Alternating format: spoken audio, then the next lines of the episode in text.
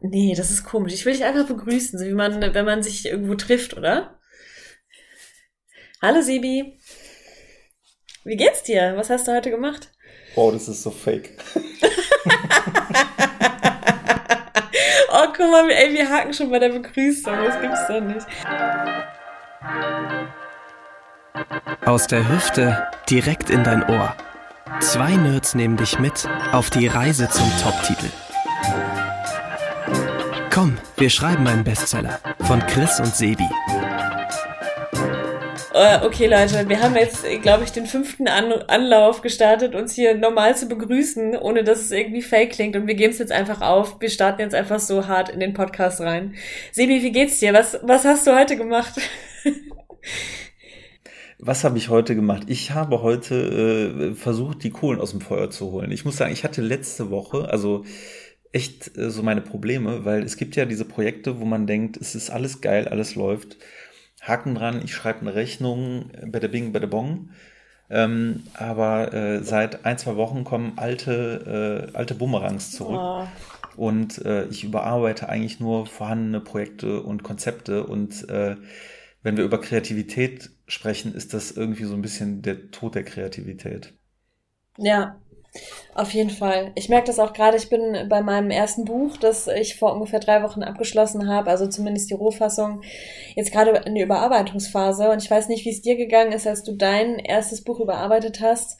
Boah, das klingt, als ob wir schon so jahrelange ähm, Schriftsteller sind, die schon mehrere Bestseller im Markt haben. Ähm, aber genau dieser Überarbeitungsprozess, den fand ich am Anfang auch echt mühsam und, und null kreativ, ähm, bis ich dann gemerkt habe, dass, dass das überhaupt nicht stimmt, sondern dass man da nochmal echt in die Tiefe gehen kann und wirklich das Potenzial auch noch in den ganzen Details nochmal rausschleifen kann. Das fand ich dann äh, ganz cool. Ja, bei mir war es tatsächlich so, dass ich ähm, erst gemerkt habe, dass ich mich noch gar nicht gefunden hatte als Autor. Mhm. Also gerade beim ersten Buch ähm, von meinen Dutzenden, die ich geschrieben habe, nicht, aber ich bin jetzt beim zweiten. Aber bei meinem ersten Buch war es schon so, dass ich beim Überarbeiten immer angefangen habe, eine ganz andere Stilistik reinzubringen.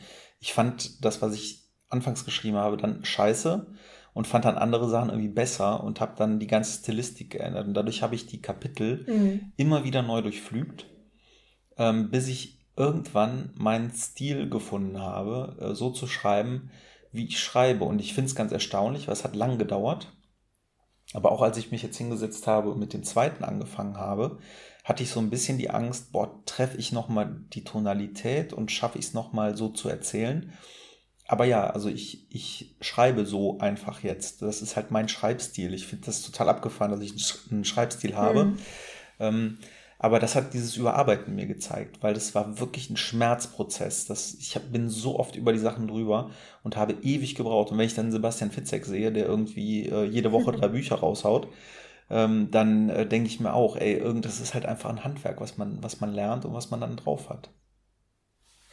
Ja, auf jeden Fall. Aber man muss dann nochmal unterscheiden zwischen dem Sebastian Fitzek, der wirklich Fulltime schreibt, ähm, und, und uns, die das äh, ja quasi morgens äh, vom, vom Daily Job oder irgendwie in der Nacht machen. Ähm, ich glaube, wenn man wirklich ähm, täglich schreiben darf, was, was für mich echt das Größte wäre, dann, dann kommt man auch in so eine Routine rein und dann schreibt man die Sachen relativ schnell runter. Ähm, ich zitiere immer gern aus diesem Stephen King Buch, äh, Ach, das was. ich äh, da einmal gelesen habe. Ach was, für, liebe Hörer, gewöhnt euch schon mal dran. Und, und bei dem war es halt wirklich so, der schreibt seine Bücher in drei Monaten runter. Also die erste Ruffassung. Der schreibt dann auch wirklich jeden Tag straight ein paar Stunden, auch an Wochenenden, auch an Sonntagen, Feiertagen, egal. Wie das Wetter auch draußen sein mag, der schreibt. Und ähm, danach legt er das Teil irgendwie acht Wochen in die Schublade, bis er sich äh, dem Text, also bis er sich so ein bisschen entfernt hat von dem Text emotional und dann fängt er mit der Überarbeitung an. Und ähm, und ich glaube, das kriege ich beim zweiten auch hin. Also beim ersten habe ich bei der Überarbeitung gemerkt, und das habe ich dir auch mal erzählt, dass ich ähm, super, also dass man halt dem Text total anmerkt, dass da sehr, sehr lange Lücken waren beim Schreibprozess. Also dass ich zum Teil wirklich mehrere Monate gar nicht geschrieben habe. Und, und deswegen wirkt dieser ganze Text auch nicht wie aus einem Guss. Und das nachträglich hinzubekommen, ist echt eine wahnsinnige Arbeit. Also auch wirklich Handwerk, wie du schon sagtest, ja. Ja, ich ich persönlich äh, kann das gar nicht so sagen. Also ich kann Texte von mir gar nicht weglegen, weil in mir gärt das. Also ich habe das ganz oft, dass ich ähm, mir einen abarbeite. Das war jetzt auch am Plot vom zweiten Buch so. Ähm, ich hatte, da sind wir bei dem Thema Kill Your Darlings, ich hatte eine Idee, in die ich mich verliebt habe. Und es funktionierte einfach nicht. Und ich war mega gefrustet. Und irgendwann bin ich halt morgens aufgestanden und mir kam einfach die Idee, äh, ich habe mein Darling gekillt mhm. und dann habe ich das Ding einfach runtergeschrieben. Also die, die Kapitelübersicht, nicht das Buch, das wäre cool, aber ähm, und das hat sich einfach so gelöst. Und deswegen, ich kann das gar nicht, und das gilt nicht nur fürs Autorentum, sondern generell äh, für einen Kreativprozess. Ich kann das echt nur ganz schwer planen, was halt schwierig ist, wenn man von Kreativarbeit lebt. Ähm, aber es findet mich eigentlich häufiger, als mhm. ich es selber finde. Und ähm, die, die größte Herausforderung ist, darauf zu vertrauen. Weil ähm, mhm. wenn du anfängst daran zu zweifeln, finde ich, dann äh, bist du, ist das der Tod der Kreativität. Also du musst im Endeffekt immer dran denken oder dran glauben, ey, das funktioniert jetzt gerade nicht, ich mache die Kiste zu, es bringt nichts Deckel drauf und irgendwann wird es dann wieder kommen und ähm, wird dann auch gut werden. Ja, das klingt immer so ein bisschen esoterisch, dieses, äh, die Ideen finden mich, aber es ist tatsächlich auch bei mir so. Also ähm, ich hatte, als das erste Buch so sich dem Ende zuneigt und ich wusste, okay, ich schreibe jetzt noch ein paar Wochen und dann, dann ist das im Kasten, da hat mich so ein bisschen die Angst befallen, die wahrscheinlich viele kreative Schreibende kennen, nämlich dass, ähm, dass ich mich leer geschrieben habe. Also dass danach nichts mehr kommt, dass meine Ideen erschöpft sind, der Brunnen leer und ähm, ja, und dass ich dieses eine Buch schreibe und dann kein anderes mehr. Und ähm, dann kam mir die Idee zum zweiten tatsächlich, also zumindest der erste Impuls, bei einem Spaziergang. Und das ist ja ganz oft so, dass man, wenn man irgendwas macht, was so ein bisschen repetitiv ist oder wo man tatsächlich nicht viel nachdenken muss, zum Beispiel auch beim Autofahren oder eben unter der Dusche, ähm, dass einem da echt die besten Ideen kommen. Und bei mir war es dieser Spaziergang, wo ich an, an einem ähm, oh, da darf ich jetzt auch gar nicht zu viel verraten vielleicht, aber ich äh, habe da ein sehr schönes Bild gesehen und ähm, ein sehr morbides Bild, auch ein Motiv, was mich total ähm, begeistert hat und ich habe ganz viele Fotos gemacht und Kannst ähm, du ganz kurz mal sagen, das dass es keine Leiche ja. am Wegesrand war? Es klingt echt Ja, es war, es, das war ein überfahrener Igel und der hat mich wirklich sehr inspiriert. Nee, ähm, nee, das war keine, kein Toter, der, den ich da in den Büschen gefunden habe, sondern das war einfach ähm, ein Naturmotiv. ähm, das auch eine relativ zentrale Rolle spielen wird in meinem zweiten Buch. Ähm, und äh, ja, das hat so ein bisschen die Initialzündung gegeben und das hat alles angestupst und dann kamen die anderen Sachen ähm, wie von selbst. Und man muss ja auch noch immer sehen, ein Buch besteht nicht aus einer Idee, sondern es besteht aus tausenden Millionen von klitzekleinen Ideen, die sich am Ende wie so ein Puzzle zusammenfügen. Und bei mir ist es so, dass sich ganz viel während des Schreibens auch ergibt. Ganz spontan. Die Figuren, die sich plötzlich verselbstständigen oder dass ich plötzlich merke, nee, das muss anders sein. Und dann schreibe ich es auch anders und dann fühlt, fühlt es sich auch richtig an. Wie ist das bei dir? Mm, bei mir ist es sehr ähnlich. Bei mir kommt es äh, auch ganz oft einfach in den, in den unmöglichsten Situationen, dass ich eine Idee habe. Das krasseste war wirklich mal, ähm, da ist auch die, die, äh, der Grundstock des ersten Buchs entstanden.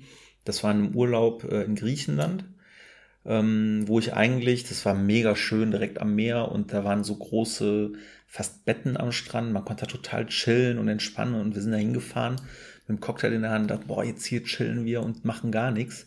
Und dann machte es Peng. Und dann saß ich da wie so ein Besessener und habe irgendwie, mhm. weiß ich nicht, Bierdeckel vollgeschrieben, weil ich, weil ich so im Flow war ähm, und habe ja. überhaupt nichts von dem Tag gehabt. Und ähm, die anderen im Übrigen auch nicht von mir, weil ich ähm, völlig im Tunnel war. Also ich habe wirklich einen krassen Tunnel. Ich kriege dann auch echt nichts mehr mit. Das ist wirklich wie, ja, wie eine Besessenheit, ähm, wenn ich einmal anfange. Aber was du gerade gesagt hast, ähm, ja mit dem ähm, Morbiden äh, finde ich auch einen ganz wichtigen Punkt. Man muss sich auch erlauben, einfach so denken zu dürfen. Das mag, wir sind ja eher Total. im Krimi-Genre unterwegs, aber auch wenn jemand irgendwie Liebesgeschichten schreibt, finde ich, da muss er sich erlauben, äh, in jedem die große Liebe zu sehen oder irgendwie äh, sexuelle Fantasien die ganze Zeit mit sich rumzutragen. Und wir mhm. können uns halt mm. erlauben, dass wir äh, morbide Gedanken haben. Ich meine, wir hatten einmal die Situation, wo wir uns ähm, in einem italienischen Restaurant getroffen hatten und über, äh, über das schlechteste italienische Restaurant, by the way. Ja. Ich es ausgesucht. Ich es ausgesucht. Ey, ja. unfassbar.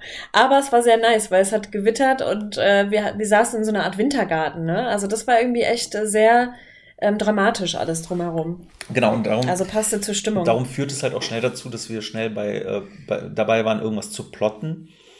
Und ähm, ja, wir waren dann ganz schnell auch bei Morden. Wir wollten dann auch so unsere äh, aktuellen Stände austauschen, wen wir gerade wie in unseren Büchern umbringen. Und vor allem diese älteren Damen neben uns, die ganz pikiert immer rübergeguckt haben. Ich glaube, die wussten das null einzuordnen. Die hatten die ganze Zeit ja. gedacht, boah, das ist doch, das sind doch zwei so nette junge Menschen. Warum reden die eigentlich nur davon, wie man Leute um die Ecke bringt? ähm, und wir ja. haben uns dann, glaube ich, so in eine Ekstase reingesteigert, dass selbst als ich dich dann, äh, oder wir uns dann noch äh, zum Bahnsteig begleitet haben, wir dann uns schon fast gegenseitig Sachen entgegengeschrien haben. Und es war echt kurz davor, dass wir in der Klapse gelandet wären, weil wir einfach nicht Auf aufhören konnten, Fall. darüber zu reden, wie man Leute um die Ecke bringt. Und, äh, ja. und vor allem witzig. Auf jeden wir, Fall. wir waren ja nachher bei, wie man witzig Leute um die Ecke bringt. Stimmt, äh, da, da, da ging es noch um unser Drehbuch, was, was wir auch noch äh, in, in der Hinterhand haben, ne? ähm, weil das so ein bisschen Dramedy ähm, in die Richtung Dramedy geht.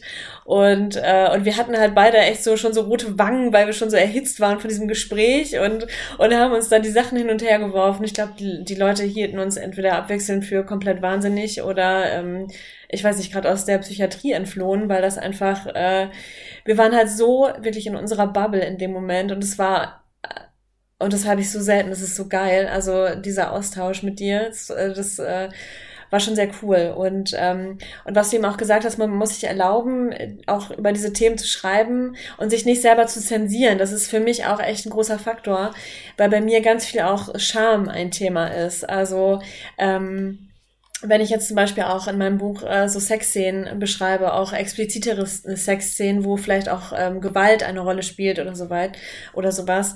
Ähm, ich habe während des Schreibens nicht, aber später habe ich immer im Hinterkopf, fuck, so das liest mal meine Oma vielleicht oder äh, oder mein Vater. Ähm, das das äh, das finde ich ganz schwierig. Ähm, das dann auch so anzunehmen und zu sagen, ja, ist halt so und ich, ich darf mich da auch selber nicht zensieren, weil dann ist der Text nicht mehr authentisch. Ähm, ja, bei Sexszenen habe ich tatsächlich genau das gleiche Problem, dass ich immer anfange zu schreiben und natürlich zum einen äh, finde ich, muss es ja auch immer der Geschichte dienlich sein. Es soll ja jetzt nicht irgendwie sein, dass man mal irgendwie eine geile Nummer irgendwie ausleben möchte und die in sein Buch packt, aber wenn es der Geschichte ähm, hilft, finde ich es total gut und wichtig. Aber ich habe auch die Probleme, wie weit gehe ich? Also ich ähm, mhm. zensiere mich ein Stück weit schon selber, weil ich ähm, ja, weil ich genau den gleichen Gedanken habe. Ne? Auch wie viel will ich von mir preisgeben? Weil ich finde, wenn man ein Buch schreibt, dann macht man sich ja schon ein Stück weit nackig. Und äh, da ist mhm. ja auch einfach alles von einem selber drin. Und wenn man halt zu explizit wird, dann äh, ja, lebt man ja seine eigene Sexualität irgendwie in dem Buch aus. Mhm. Und das mhm. wird auch ein bisschen weird dann, finde ich, irgendwie, wenn dann irgendwie einer das Buch gelesen hat und sagt dann so, ah, geil, auf sowas stehst du also. Ähm, ja, also ich finde, da muss man wieder echt so die Grenze ziehen und ganz klar sagen, wenn Sebastian Fitzek auch in seinen Büchern äh, wirklich auf grausamste, brutalste Art seine, seine Figuren da abschlachtet, dann ist das ja nicht er. Also ich glaube, genau da muss man dann für sich auch die Grenze ziehen, zu sagen, okay, den, den Sex, den die Figur da jetzt gerade hat, den, das heißt jetzt nicht, dass ich diesen Sex geil finde und deshalb darüber schreibe, sondern äh, das ist halt die Figur und das bin nicht ich. Also, ähm, aber ich glaube, das verwechseln viele und denken dann, du bist wirklich äh, total geistesgestört oder irgendwie, ähm, äh, ja, Nymphomaniac halt, ne? Ja, schon. Ich weiß gar nicht, hast du mir das nicht mal erzählt, dass es die, der beste Weg ist, sich komplett auszuleben und voll reinzugehen ja. und den ganzen Schmutz reinzuschreiben, den man so im Kopf hat und danach anzufangen äh, zu kürzen. Ja, total. Das, das habe ich mal irgendwo gelesen und ich fand den Tipp richtig gut. Und zwar, dass man, wenn man gerade Sexszenen schreibt, dass man die erstmal wirklich komplett so runterschreibt, so dirty und mit allen ähm, Details, ähm, die man jetzt gerade so im Kopf hat ähm, und bei denen man schon beim nochmal Nachlesen echt rot wird. Und ähm, dass man hinterher dann hingeht und, und Sachen streicht und anfängt so ein bisschen, ja, sich doch zu zensieren, ähm, weil, also wenn man das einfach so runterschreibt, das wirkt halt einfach nur billig. Und ich finde, eine gute Sexszene zu schreiben, ist auch echt eine Kunst, genauso wie einen guten Dialog zu schreiben. Aber was ich so verrückt finde, Ja, einer, andererseits ist es auch nachvollziehbar, dass man so wahnsinnige Hemmungen hat. Und ich weiß das auch von anderen Autoren, wenn ich mit denen schreibe, jetzt gerade äh, auch äh, auf Instagram oder so, die haben so wahnsinnige Probleme, ähm, Sachen und Texte ihren Familien zu geben.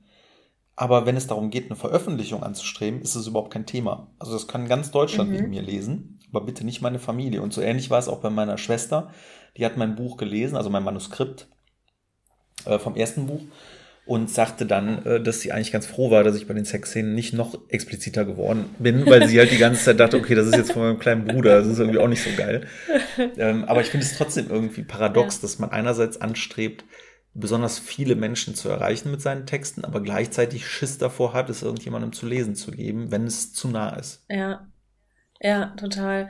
Das ist auch im Übrigen äh, ein ganz großer Unterschied zu meiner normalen Arbeit. Ich bin ja Nachrichtenredakteurin und ich habe auch immer gedacht, dass es ein kreativer Beruf ist, aber es ist eigentlich überhaupt nicht, weil du hast, du machst quasi Auftragsarbeiten. Du bekommst ein Thema, ähm, okay, Chris, recherchier das und das mal an und dann setze ich mich daran, telefoniere mit Experten, ähm, ja, arbeite mich in die Materie ein ähm, und ähm, ja, gieße das Ganze in einen Fließtext am Ende. Und das ist nicht, da ist, steckt nicht viel von mir mir drin.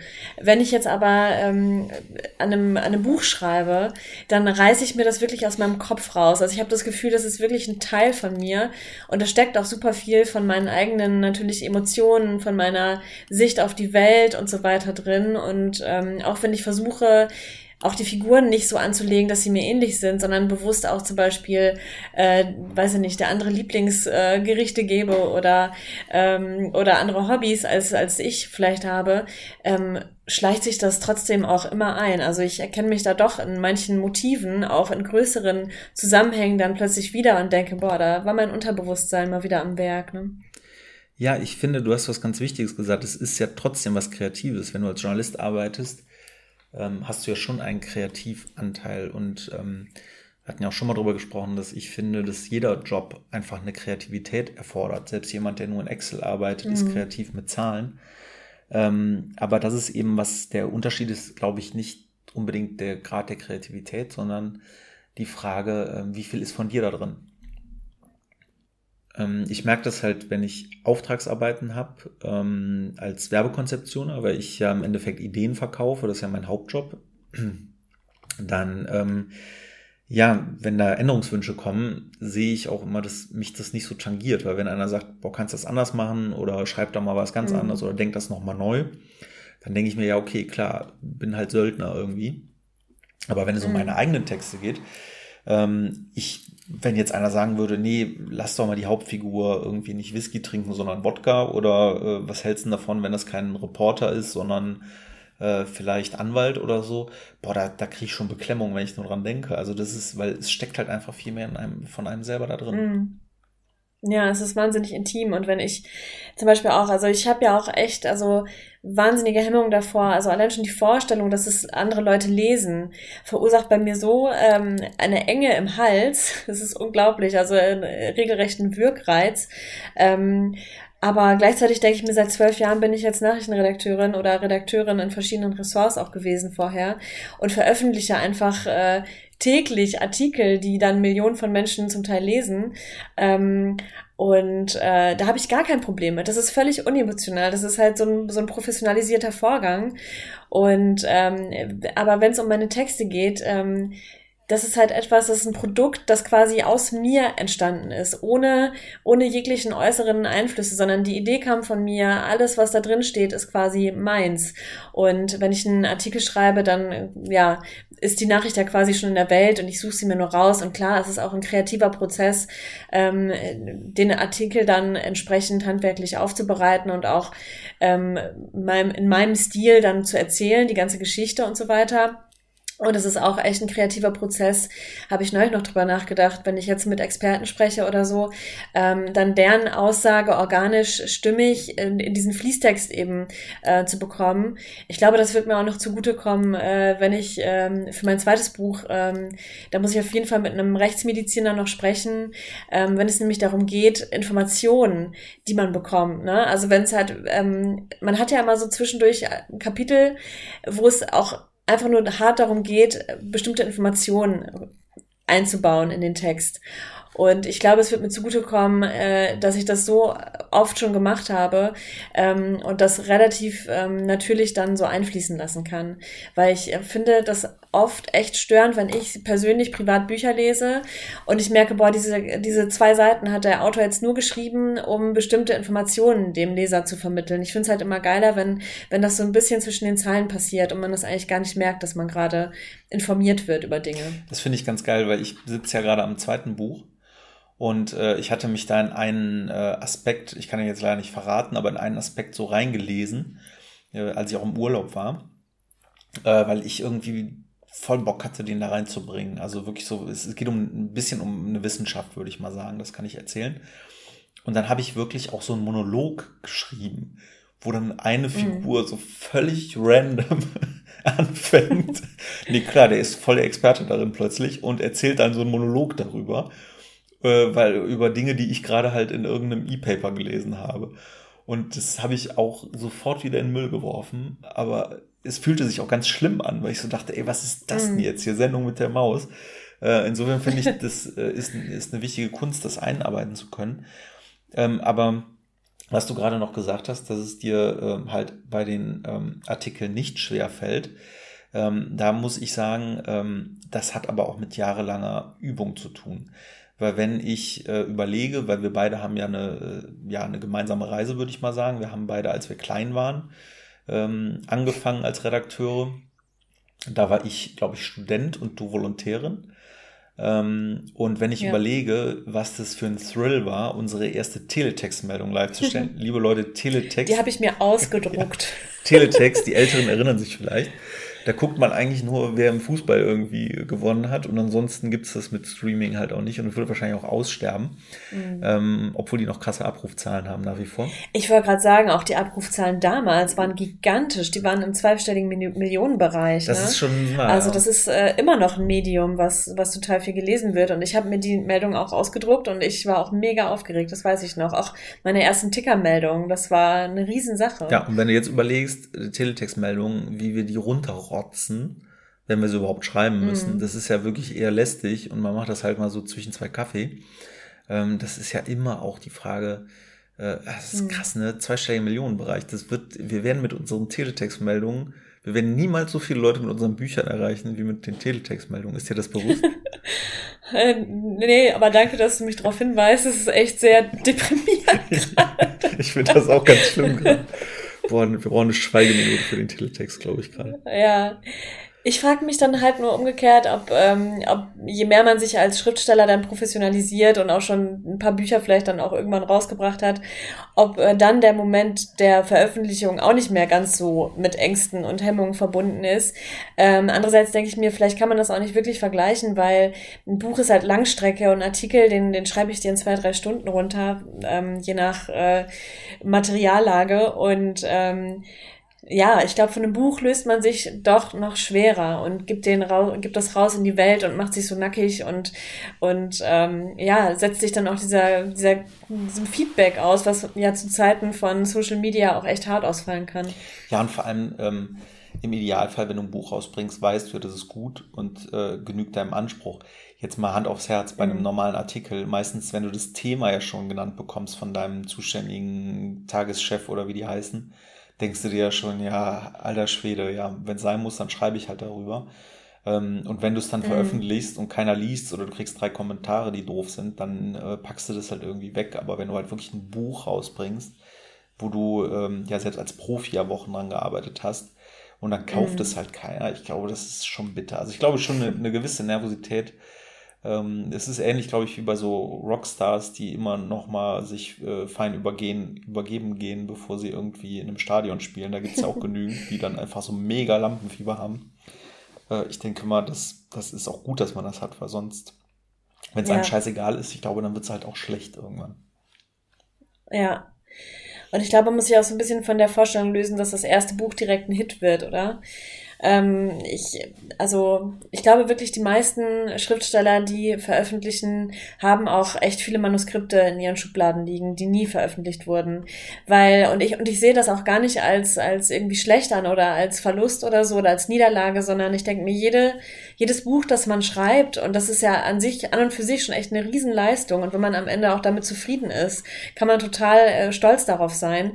Ähm, aber man lernt auch wirklich mit jedem Buch so viel dazu. Also ich habe auch wirklich ähm, jetzt nochmal in der Überarbeitung gemerkt, was ich eben auch schon sagte, dass es wirklich, glaube ich, für mich essentiell wichtig ist, dass ich in einem Rutsch die Idee runterschreibe, solange sie noch wirklich frisch ist und, äh, und ich auch noch dafür brenne, weil das, das erkaltet halt auch mit der Zeit.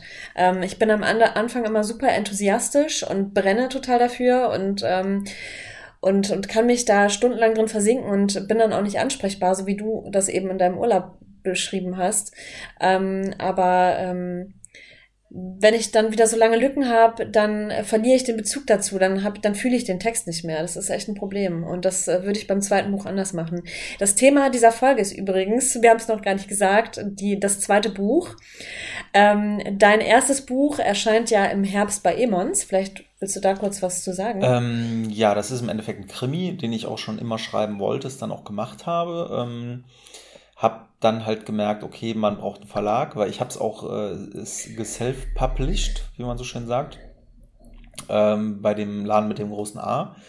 Ähm, und habe halt gemerkt, das ist irgendwie ganz cool. Man kriegt erstes, erstes Feedback, man kann auch hier mit Print on Demand irgendwie arbeiten, dass es halt auch wirklich haptisch in der Hand liegt.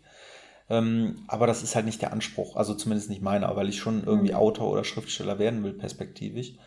Ähm, und habe dann ähm, in zwei Versuchen, äh, was auch echt frustrierend ist, äh, einen Verlag gefunden. Dazu kann man vielleicht sagen, wenn ihr es noch nicht gemacht habt, das ist ähm, wirklich äh, ein Stück weit auch entwürdigend, weil man schickt halt irgendwie sein, sein Ding, sein Baby raus. Und äh, schon wenn man äh, die auf die Websites geht, der Verlage, steht da entweder bitte sendet nicht irgendwas ein, wir haben keine Lust mehr, irgendwas zu lesen von irgendwem unaufgefordert. Oder es steht da eben, wenn wir uns in drei Monaten nicht melden, ist es halt eine Absage. Und so ist es auch de facto. Also ich muss sagen, äh, der Heine Verlag, der hatte sich bei mir gemeldet und abgesagt. Äh, und ansonsten war, glaube ich, ja, fast alle anderen Verlage haben einfach nicht reagiert. Und dann habe ich den Emons Verlag gefunden, äh, ist ein Kölner Verlag, ähm, was ganz gut passt, weil in meinem Krimi geht es eben auch um ja, einen Serienmörder in Köln. Äh, und jetzt geht es halt gerade darum, äh, den Feinschliff zu machen, um die, ähm, ja, den, die Erscheinung dann auch zu feiern im Oktober. Ah, im Oktober hast du schon äh, äh, ein Pub Day? Ja, 21. Oktober ist der Tag der Tage. Oh. Dann kommt mein Buch endlich raus. Wow. Das, das, ist auch krass. Also so ein halbes Jahr Vorlauf muss man sich äh, irgendwie schon einplanen ähm, bis das Buch dann tatsächlich erscheint, ähm, weil der Verlag dann eben auch noch seine Arbeit zu tun hat und man selber halt auch. Ne? Ich habe hier auch, äh, schiebe ich jetzt auch schon ein paar Tage vor mir her, ähm, die überarbeitete Version aus dem Lektorat bekommen. Dann kann ich wahrscheinlich in den nächsten mhm. äh, Folgen mal erzählen, äh, wie cool oder uncool das ist, weil im Moment, im Moment will ich noch nicht drüber nachdenken. Äh, ja, was war eigentlich die Frage? Ich rede hier einfach, ich weiß es gar nicht mehr. Ähm, also Thema des Podcasts ist das zweite Buch und du hast jetzt dein erstes demnächst veröffentlicht. Und mich würde jetzt mal persönlich interessieren, weil wir haben ja eben über auch, man macht sich nackig und äh, man wird kritisiert.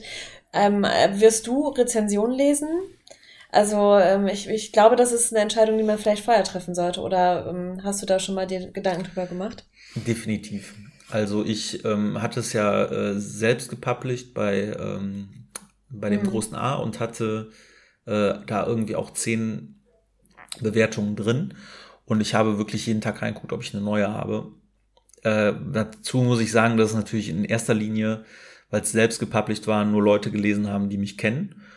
Äh, aber ich hatte einen Kommentar dabei, den ich wirklich nicht zuordnen konnte. Und der war irgendwie mit vier Sternen und da stand irgendwie, ach ja, habe ich hier in meinem Wintergarten gelesen, war echt packend und konnte es gar nicht aus der Hand legen.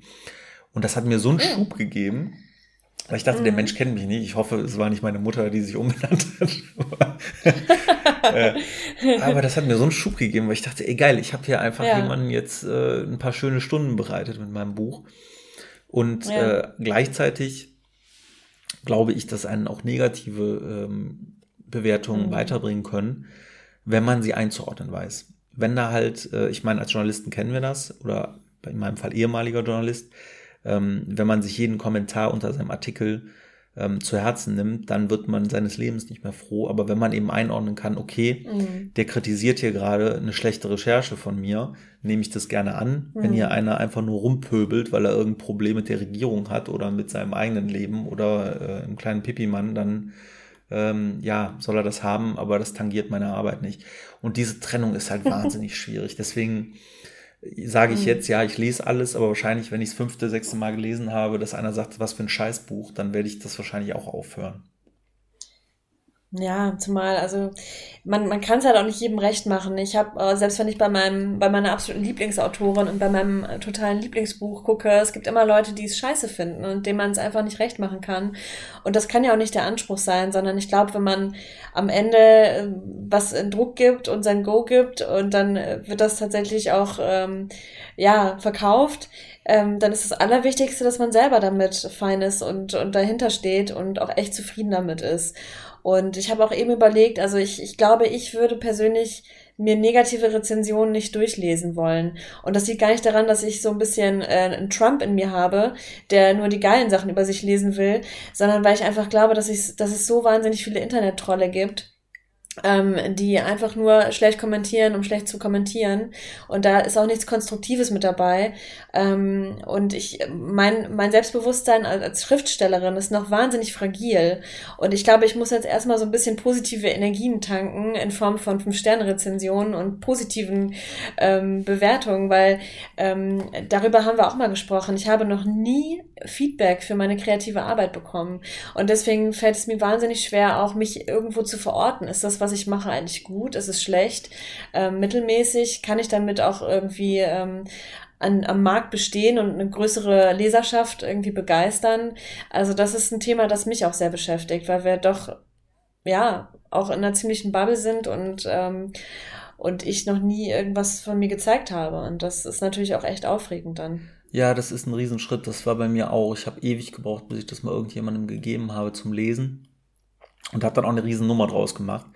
Ähm, was es für einen selber halt auch irgendwie ist. Aber ähm, wie wir es eben schon mal hatten, wenn man veröffentlichen will, dann lesen es bestenfalls ein paar tausend Leute oder zehntausend Leute.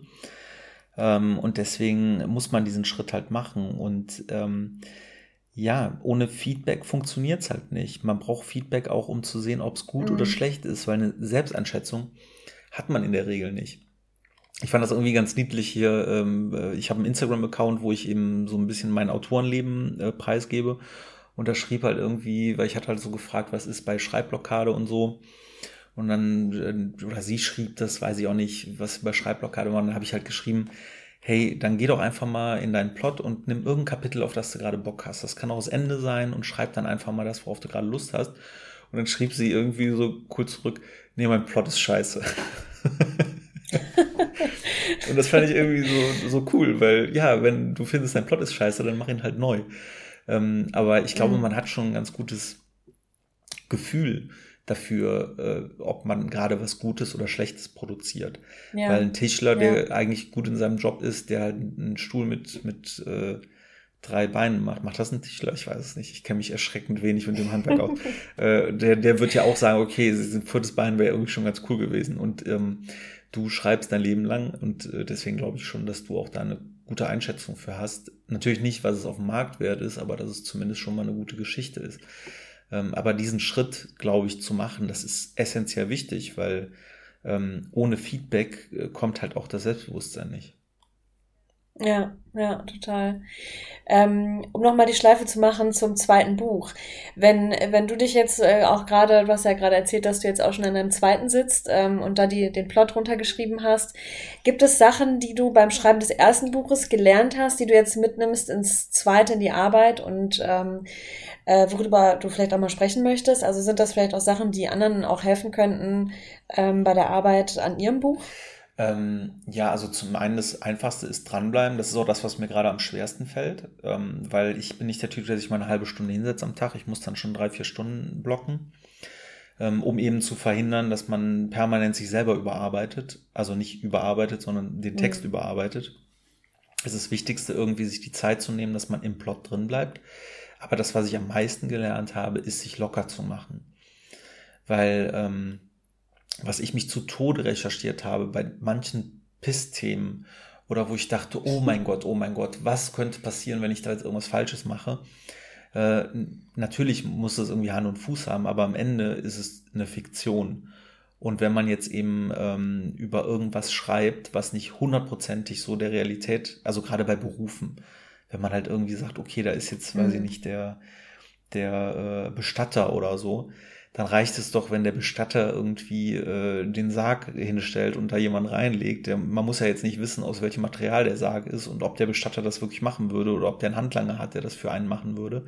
Weil ganz ehrlich, ich schreibe mein Buch ja nicht für Bestatter. Es kommen Bestatter gar nicht in meinen Büchern vor, aber es ist jetzt einfach nur mal ein Bild, äh, um das zu verdeutlichen. Mhm. Ähm, weil ich finde, man muss sich ein Stück weit locker machen. Und es ist auch mal ein guter Tipp, bei den Sachen zu bleiben, die man selber kennt. Weil ich komme aus dem Journalismus, deswegen ist meine mhm. Hauptfigur ein Reporter und nicht eine Metzgerei-Fachverkäuferin. Weil dann müsste ich mich erstmal wahrscheinlich drei Monate dann ein Praktikum machen, um das zu verstehen. Ähm, und ich glaube, wenn man bei dem Job bleibt, den man, den man kennt oder bei dem Thema, wo man sich auskennt, dann äh, ist der größte Teil der Recherche halt schon getan und man muss auch hin und wieder mal zulassen, dass es auch Fiktion ist und sich nicht zu Tode recherchieren in Details, weil das ist hemmt auch die Kreativität am Ende. Ja, total. Also ich, ähm, das mit der Kontinuität, das kann ich auch so unterschreiben. Also ich habe für mich auch gemerkt, dass ich wirklich jeden Tag schreiben muss und, und diesen Perfektionsanspruch für, den, für, die, für die Rohfassung auch ein bisschen loslassen muss, weil ich habe am Anfang echt gedacht, jeder Satz, der ähm, den ich zu Papier bringe, der muss auch direkt geschliffen sein und jeder Absatz, das muss sitzen und das muss äh, direkt äh, total geil sein, aber ähm, das ist Quatsch. Also da kann man sich echt von freimachen, sich komplett locker machen und erstmal so aus der Hüfte schreiben, ähm, so wie es einem gerade in den Sinn kommt, um einfach mal auch in so einen kreativen Flow zu kommen. Ähm, und, und der Feinschliff, also dieses, ähm, diese Detailarbeit, ähm, das kommt dann wirklich erst in der Überarbeitung. Und ich glaube, wenn, wenn man es schafft, ähm, die erste Rohfassung in relativ kurzer Zeit zu Papier zu bringen, dann ist die Überarbeitung auch einfacher. Oder wie siehst du das? Ich denke mal, dass da jeder so seine eigene Antwort irgendwie parat hat, aber für mich ist es schon so, ich brauche einen Rahmen, weil ich bin über viele Jahre, weil ich wollte lange schon ein Buch schreiben, daran gescheitert, dass ich immer angefangen habe, irgendwas zu schreiben. So, und bei Kapitel 5 habe ich dann gemerkt, so, fuck, das ist ja das Ende. Noch eine Kurzgeschichte. ähm, sondern ich brauche halt schon so einen Rahmen, an dem ich mich langhangel. Deswegen habe ich halt wirklich, ähm, das war auch so ein bisschen mein, mein innerlicher Durchbruch, würde ich es mal nennen, dass ich es wirklich geschafft habe, auch ein Buch zu schreiben. Ich brauchte Biografien meiner Charaktere. Ich habe für jeden meiner mhm. Charaktere eine eigene Biografie, auch aus der Ego-Perspektive. Das findet alles auch nicht im Buch statt, sondern es ist einfach nur, damit die Leute sich mir mal vorstellen, die dann sagen, hallo, ich bin der Willi und ich mache das und das. Ähm, und halt einfach eine Kapitelübersicht, dass ich grob einen Fahrplan habe. Also manchmal steigert man sich auch so in den Plot rein, dass man auch echt Schiss kriegt. Hast du das auch manchmal? Nee, das habe ich tatsächlich nicht. Ich war äh, ein sehr schissiges Kind ähm, und habe auch immer äh, Angst vor Monstern und so gehabt und habe mir das irgendwie abtrainiert. Also ich habe echt auch, mhm. also ich will jetzt nicht sagen, ich habe vor nichts mehr Schiss, ich habe vor, vor genügend Dingen Schiss, aber jetzt nicht vor so Geistesgespinsten. Äh, Geistes, Geistesgespinsten, ist das ein Wort? Ich weiß es nicht. Äh, also vor so, vor so Geistesgeburten, dass, Geburten, dass ich jetzt denke, oh mein Gott, da steht ein Monster vor der Tür oder äh, mich mhm. raubt gleich einer aus. Also das habe ich irgendwie nicht, deswegen kann ich da sehr gut Abstand von nehmen.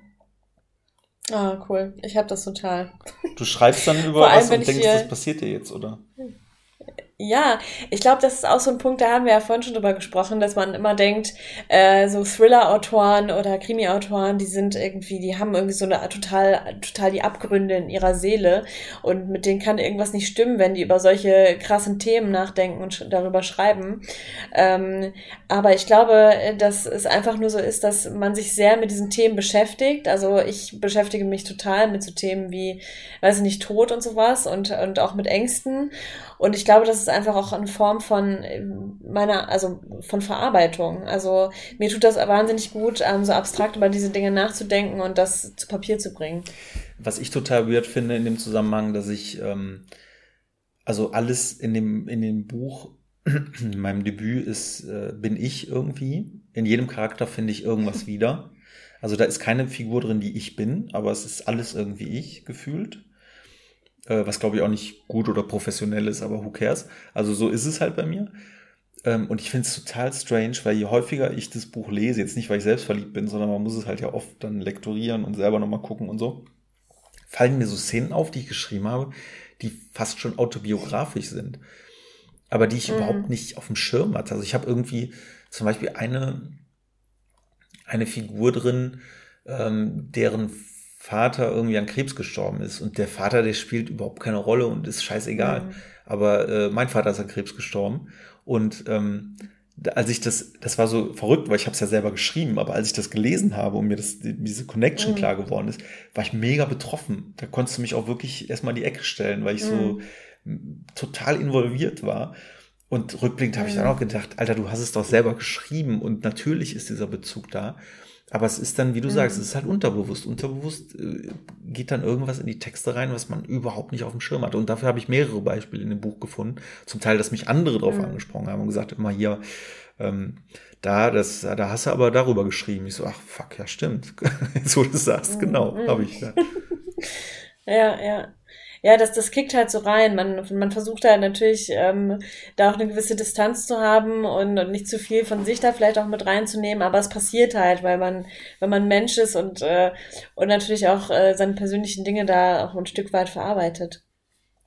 Ähm, ja, aber zum Thema zweites Buch. Ähm, wie läuft denn da jetzt gerade der Prozess ab? Also ist das grundlegend anders? Weil ich kann mich erinnern, als ich mein erstes Buch, das, äh, das ich jetzt vor drei Wochen erst abgeschlossen habe, insofern äh, ist das äh, auch echt keine ähm, keine Riesensache, aber ich habe ja noch keinen Verlag gefunden, insofern mal abwarten, was daraus wird.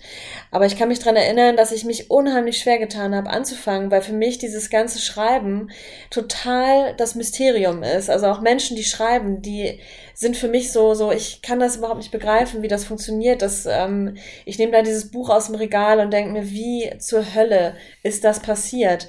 Und ähm, und habe gedacht, ich muss da was, weiß Gott was für ähm, Plotskizzen und am Whiteboard da irgendwas ähm, äh, aufschreiben und mir das alles genau überlegen. Ähm, und ich glaube, das ist auch so ein Prozess, als Schriftsteller für sich selber rauszufinden, wie funktioniert dieser Prozess für mich am besten. Und ich weiß, dass ich das beim zweiten Buch komplett anders machen werde, weil ich äh, beim ersten rausgefunden habe, dass ich ganz viel auch schreibend überhaupt erst ähm, sich entwickelt bei mir. Und dass es in meinen Texten auch nicht gut tut, wenn ich alles vorher plane, weil ich kann das nie so äh, cool planen, wie es sich dann aus der Situation heraus, aus dem Gefühl heraus, was man beim Schreiben ja auch entwickelt, ähm, wie es dann entsteht. Ja, man lernt ja auch seine Figuren erst beim Schreiben kennen, finde ich. Ähm, wenn ich überlege, wie ich manche Figuren angelegt habe oder auch die Biografien, von denen ich eben sprach, die habe ich äh, rückwirkend alle nochmal anpacken müssen weil ich halt gemerkt habe, also ein gutes Beispiel ist ein, ein Kommissar, den ich, ähm, den ich entwickelt habe, der war eigentlich nur schmückendes Beiwerk, um halt einen Kommissar drin zu haben. Polizei geht immer irgendwie in einem Krimi. Äh, und jetzt ist das eine meiner Lieblingsfiguren, weil der irgendwie so cool und mhm. lässig mhm. und, und äh, weiß ich nicht, trocken daherkommt, weil der in meinem Kopf so entstanden ist. Aber ich glaube, bei dir war das doch auch so, ne? Du hast da auch eine Figur, die irgendwie, mhm. in die du dich so ein bisschen verliebt hast. Ja, ähm, das ist der beste Freund von meinem Protagonisten, von einem der beiden Protagonisten, den ich echt total ins Herz geschlossen habe, der eigentlich nur so ein Sidekick war, aber ähm, ja, der, der einfach eine echt schillernde Figur geworden ist, die so total raussticht aus dem Ganzen und der ich dann auch echt mehr Raum gegeben habe. Und ich kann mir auch vorstellen, ähm, in einem Folgebuch nochmal ähm, den eine etwas größere Rolle spielen zu lassen. Also ähm, das geht mir auf jeden Fall auch so. Und ähm, ja, jetzt beim, beim zweiten Buch war es auch so, dass ich den Plot komplett runtergeschrieben habe und ich habe direkt auch die ersten beiden Szenen im Kopf. Also ich weiß genau, wie fängt das Buch an. Ähm, die bei ersten beiden Kapitel stehen quasi schon, ähm, aber ohne dass ich das je verschriftlicht hätte. Ähm, und, ähm, und welche Rolle für mich Schreiben spielt, ähm, auch bei der, bei der Planung, das habe ich auch total unterschätzt. Also ich ähm, schreibe seit ein paar Monaten Morgenseiten. Das heißt, ich setze mich morgens hin, eine halbe Stunde und versuche drei DIN A4 Seiten äh, einfach mein äh, komplettes äh, Gehirn leer zu schreiben. Alles, was mir gerade so im Kopf äh, rumgeht, schreibe ich auf. Das können so profane Sachen sein wie, ich muss noch eine Tüte Milch kaufen, bis hin zu, ähm, welchen Sinn hat eigentlich mein Leben. Und, und da habe ich auch sehr viel reflektiert über das Buch. Das kam automatisch, weil das, wenn man gerade so eine neue, neue, frische Idee im Kopf hat, dann ist die eh immer da, so unterbewusst auch. Und ich habe dann auch irgendwann angefangen, sehr viel darüber zu schreiben. Und auf dem Papier hat sich diese Geschichte dann so geil weiterentwickelt und so eine Eigendynamik entwickelt, wie ich es zum Beispiel in meinem Kopf oder an einem leeren Papier an meinem Schreibtisch niemals hinbekommen hätte. Also wenn ich jetzt wirklich ähm, sage, ich mache jetzt eine Mindmap auf oder ich ähm, benutze irgendwelche anderen Tools, um da Sachen zu strukturieren, das funktioniert für mich einfach nicht. Das mag für andere anders sein, aber ich habe für mich gemerkt, okay, nee, so läuft das bei mir echt überhaupt nicht. Ähm, ich finde aber das, was du sagst, wichtig. Ich glaube, Tools braucht man halt irgendwie. Also das heißt jetzt nicht, dass es eine App oder ein Programm sein muss. Ähm, aber jeder hat so seinen eigenen Weg. Ich weiß, als wir äh, uns ausgetauscht haben bei der Idee zu unseren Büchern, da hattest du mir mal eine Liste gezeigt, äh, die du irgendwie auf dem Handy hast, mit Wörtern, die du schön findest. Oder irgendwie Verben, die du schön findest. Und ich fand es mhm. mega cool, weil äh, ich auch die Liste, die du da hattest, einfach cool fand. So die Wörter, die du da so aufgeschrieben hattest. Aber ich dachte, wie krass muss man drauf sein, sowas anzulegen? Würde ich im Leben nicht drauf kommen. Äh, und ich organisiere zum Beispiel alles irgendwie mittlerweile in Word äh, hin und her. Und andere, die brauchen da die krassesten Programme. Ich mache auch viel immer noch handschriftlich, was echt scheiße ist, weil ich in tausend Notizbüchern irgendwo Ideen drin stehen habe, die ich wahrscheinlich mhm. nie wiederfinden werde. Also, ähm, das so richtig habe ich das System noch nicht gefunden. Aber was du sagst, ist schon sehr richtig. Man muss so seine eigenen Tools finden, um, äh, um da reinzukommen. Mhm. Oder eigene Tools entwickeln, die für einen selber funktionieren. Ne? Ja. Ähm, und das mit den Listen, ich habe echt einen Listenfetisch. Ähm, wir haben ja neulich auch mal über unsere Fetische gesprochen. Bei dir sind es Schreibwaren, bei mir sind es auf jeden Fall Listen. Ähm, ich habe in meinem Handy gefühlt 40 Listen, ähm, genau mit schönen Wörtern, schönen Formulierungen, Ideen für Figuren. Also immer, wenn ich auch rumlaufe und jemand Interessantes sehe, muss ich das sofort aufschreiben, damit ich es nicht vergesse. Und, und das sind alles Sachen, die ich, auf die ich dann irgendwann später auch tatsächlich ähm, wieder zurück greife. Aber ich glaube, das ist echt Stoff für eine eigene Folge. Dieses Ganze, wie organisiere ich eigentlich meine Ideen, ähm, wie archiviere ich Sachen ähm, und so weiter, oder? Total. Also Orga, äh, ich habe eben auch schon gedacht, was auch echt ein schönes Thema ist, weil wir machen ja beide äh, eine Reihe. Also ich arbeite ja im zweiten Buch äh, als Folgeroman, du ja genauso. Ähm, und ich finde, das hat auch nochmal so ganz eigene, eine ganz eigene Dynamik und ganz eigene Themen, was die Figuren angeht. Das äh, finde ich ist auch was, was wir auf jeden Fall nochmal genauer besprechen können. Aber wir haben ja Zeit. Ja, genau, denn das ist ja die erste Folge, die erste Episode. Und äh, direkt äh, steigen wir ganz dekadent ein mit das zweite Buch, obwohl wir das erste noch nicht mal auf dem Markt haben. Aber wir dachten uns, ja, so what? Start before you're ready. Ähm, und wir gehen einfach direkt mal in die Vollen, oder? Ja, total. Und äh, wir wollen jetzt hier euch gerne auch so ein bisschen einen Einblick geben, wie das bei uns läuft. Äh, hoffentlich ähm, bis wir auch das zweite und das dritte und das vierte äh, Buch äh, rausgebracht haben äh, jeweils. Und ähm, ja, hoffen, dass ihr da ein bisschen Spaß dran habt, unseren Weg so ein bisschen zu begleiten. Und auch das ist ja auch wieder so ein bisschen, man macht sich nackig, weil es kann natürlich auch echt äh, schief gehen und in die Hose gehen und mein Buch wird nie veröffentlicht.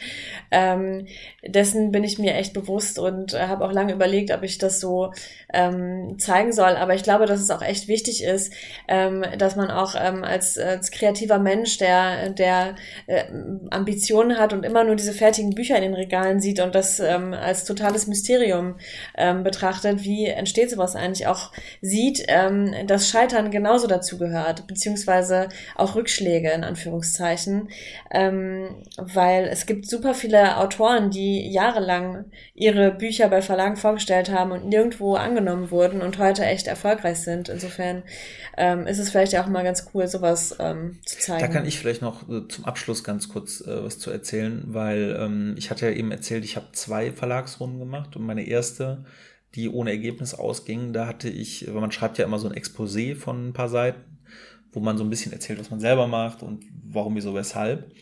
Und ich hatte ähm, in meinem Exposé äh, zwei Fehler gemacht. Das eine, ich hatte die komplette Handlung nicht erzählt, weil ich dachte, hey, das ist ja so ein mhm. Teaser irgendwie mhm. auch für denjenigen, der es lesen soll. Ähm, und ich habe halt so rausgestellt, weil es ja um Reporter geht, dass ich ja auch Journalist bin und so. Und das waren halt so zwei Fehler, weil das eine ist, die wollen halt wissen, wie das Buch ausgeht in einer Seite und nicht irgendwie, huiuiui, guck mal hier, das wird spannend. Und das zweite ist, äh, es turnt halt total ab, wenn ein Journalist ankommt, der sagt, hey, ich kann schreiben, weil das hören die jeden Tag siebenmal. Ähm, und äh, das Feedback hatte ich von einer, äh, von einer Autorin bekommen, von einer befreundeten. Ähm, und dann habe ich das Exposé nochmal komplett umgeschrieben, war mega damit zufrieden auch. Also es war wirklich viel, viel besser und ich schäme mich schon fast fürs Erste. Mhm. Und ähm, ja, dann hat es in der zweiten Runde eben funktioniert. Und dafür musste ich das Buch nicht anpacken oder ähm, umschreiben, sondern es war einfach nur eine Frage ähm, auch der Verkaufe. Ein anderes Thema, was wir vielleicht mhm. auch noch besprechen können, das Thema ähm, Marketing, mhm. weil das mhm. ist auch was, was mich gerade sehr umtreibt. Ähm, ja, Total. Und auch das mit dem Exposé, ich glaube, das interessiert auch viele Leute, weil ich habe mich da jetzt auch mal ein bisschen mit befasst. Ich muss ja demnächst auch eins schreiben. Und mir war das gar nicht so bewusst, dass das ähm, nicht quasi wie so, ein, wie so ein längerer Klappentext ist, sondern dass es auch wirklich alles offenlegt. Ne? Also dass die ähm, Intellektuaren, die das in die Hand bekommen oder die Verlagsmenschen dann eben auf einen Blick sehen, okay, was ist, was ist die Handlung und was passiert am Ende. Ähm, das war mir auch überhaupt nicht bewusst. Und vielleicht ist es für den einen oder anderen interessant, wenn du mal darüber erzählst, was, was da reingehört, wie man sowas aufbaut. Ähm, ja, total gerne. Das machen wir auf jeden Fall. Es ist nämlich wirklich spannend, dass man es schaffen kann, in einer DIN A4-Seite sein komplettes Buch zu erzählen. Wirklich mit allen äh, Wendungen und, äh, und auch der Auflösung. Also es funktioniert. Ähm, ja, aber auch da haben wir Übung, denn Stichwort Teletext, ne? ja. Ähm, wo man ja auch irgendwie äh, richtig viele Informationen in maximal kurze, ähm, in maximal kurzes Feld ähm, ballern muss. Und ähm, ja, ich denke mal, ähm, da kommt einem schon auch der Job in gewisser Weise zugute. Ähm, da gibt es doch ja. dieses schöne Zitat, ich wollte dir einen äh, wie war das? Ich wollte dir einen kürzeren Brief schicken, aber ich hatte nicht die Zeit dafür. Hm. Es wurde, glaube ich, Goethe zugeschrieben, was aber totaler Quatsch ist. Aber ähm, ja, den, das Zitat mag ich halt ganz gerne, weil es ist wirklich so, je kürzer du schreibst, desto mehr Arbeit musst du da halt ja. reingeben. Ja. ja, doch, auf jeden Fall. Das ist ja auch, also das könnte auch eine eigene Episode sein, äh, Thema Überarbeitung, weil ähm, man sagt ja immer so beim Daumen gepeilt, zehn Prozent äh, werden dann nochmal gestrichen ähm, und dass auch wirklich jeder Satz ähm, die Geschichte weitertreiben muss. Also man schreibt nicht, weil es so schön ist zu schreiben und äh, weil es sich irgendwie gut anhört, sondern jeder Satz und jeder Satz in dem Dialog, ähm, alles muss irgendwie auf, auf das Ende hinzulaufen und irgendeine Funktion erfüllen. Und, und so zu schreiben, das ist auch echt äh, eine Kunst und ähm, das erfordert viel, viel Übung kann ich aus meiner Erfahrung sagen. Ihr seht, uns gehen die Themen nicht aus. Insofern, die nächsten, ja, die nächsten zwölf Folgen sind eigentlich safe. Genau, Sevi. Ja, das war cool. Das hat Spaß gemacht. Hast du sonst noch irgendwas zu sagen zum Thema zweites Buch? Ich bin mir sicher, dass wir nicht alles äh, gesagt haben, äh, was wichtig wäre, aber ähm, vielleicht kommt dir jetzt noch was ja, in den Sinn. Ich überlege Also ich mal. glaube, wir sind ja gerade, was das zweite Buch angeht, gerade so ein bisschen erst in der Zeugung. Also äh, bis das Baby da ist, äh, werden ja noch viele Wochen, wenn nicht Monate vergehen. Insofern ähm, denke ich mal, können wir da unsere Gedanken noch hier ähm, an der Stelle in weiteren Folgen ausleben.